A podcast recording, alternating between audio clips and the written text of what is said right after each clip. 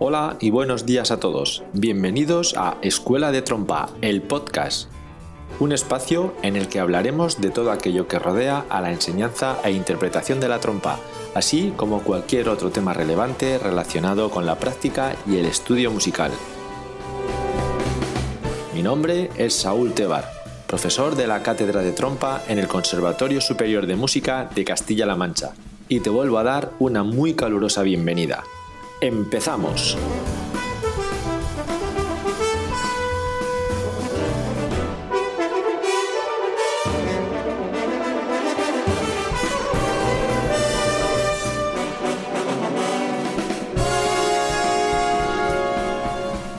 Hola y bienvenido a un nuevo episodio de Escuela de Trompa, el podcast. Durante las últimas semanas he ido recibiendo varios emails en los que me preguntabais acerca de las trompas de Scant o trompas discant. Las preguntas más generalizadas en estos correos eran básicamente dos. Por un lado, ¿qué es una trompa de Scant? Y por otro lado, ¿cuáles son las diferencias entre estas trompas y las trompas compensadas? Así que aprovecharé este episodio para responder de manera pública y generalizada a estas dudas en primer lugar, te hablaré de las trompas de Scant, las cuales son también conocidas como trompas soprano, y que aparecieron en a principios del siglo XX en Alemania. Además, son trompas más pequeñas que las trompas dobles con las que tocamos habitualmente en Fa y Si bemol.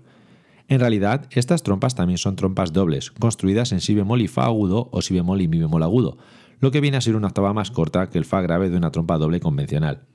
Por ello, al ser trompas más cortas, los armónicos están más separados que en las trompas dobles en Fa y Si bemol, digamos normales, con lo que son mucho más seguras o precisas al tocar en el registro agudo, facilitando con ello la tarea por parte del ejecutante. Entre estos dos modelos, las primeras que aparecieron fueron las que estaban afinadas en si bemol y fa agudo, pero en los últimos años han ido apareciendo las afinadas en mi bemol agudo, las cuales consiguen un timbre mucho más parecido al obtenido en si bemol que el que se obtiene con las trompas en fa agudo, cosa que está haciendo que éstas estén ganando en popularidad. De esta manera, si analizamos las trompas triples, las cuales suelen estar afinadas en si bemol fa y fa agudo o si bemol fa y mi bemol agudo, veremos que se tratan de trompas en las que hay una combinación de una trompa doble fa y si bemol y una trompa de scant en fa agudo o mi bemol agudo. O si lo vemos desde la otra perspectiva, son trompas de scant con el añadido del fa grave. Por otro lado tenemos las trompas compensadas, las cuales pueden ser también dobles o triples. Las trompas compensadas dobles podríamos decir que son trompas que están a medio camino entre una trompa simple y una trompa doble. Estas trompas constan de una trompa completa en si bemol, con todas sus tuberías al completo, y poseen un transpositor para ser accionado con el dedo pulgar, al igual que las trompas dobles. Este transpositor sirve para poner la trompa en Fa grave.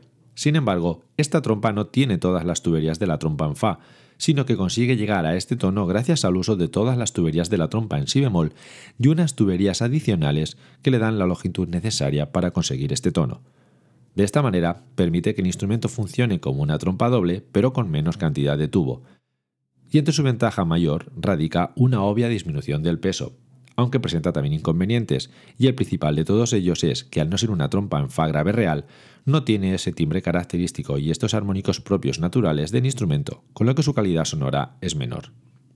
Por último, las trompas triples compensadas cuentan con toda la tubería del tono agudo, es decir, de fa agudo o mi bemol agudo, así como las de la trompa en si bemol, y para lograr el tono de fa grave lo hacen del mismo modo que las trompas compensadas dobles, es decir, en lugar de contar con toda la tubería propia de las trompas en Fa, lo que hacen es utilizar las tuberías de la trompa en Si bemol y añadir pequeñas porciones de tubo para conseguir la longitud de la trompa en Fa.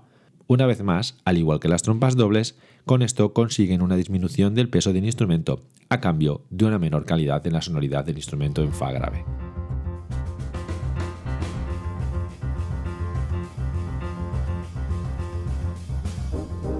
Esto es todo por hoy.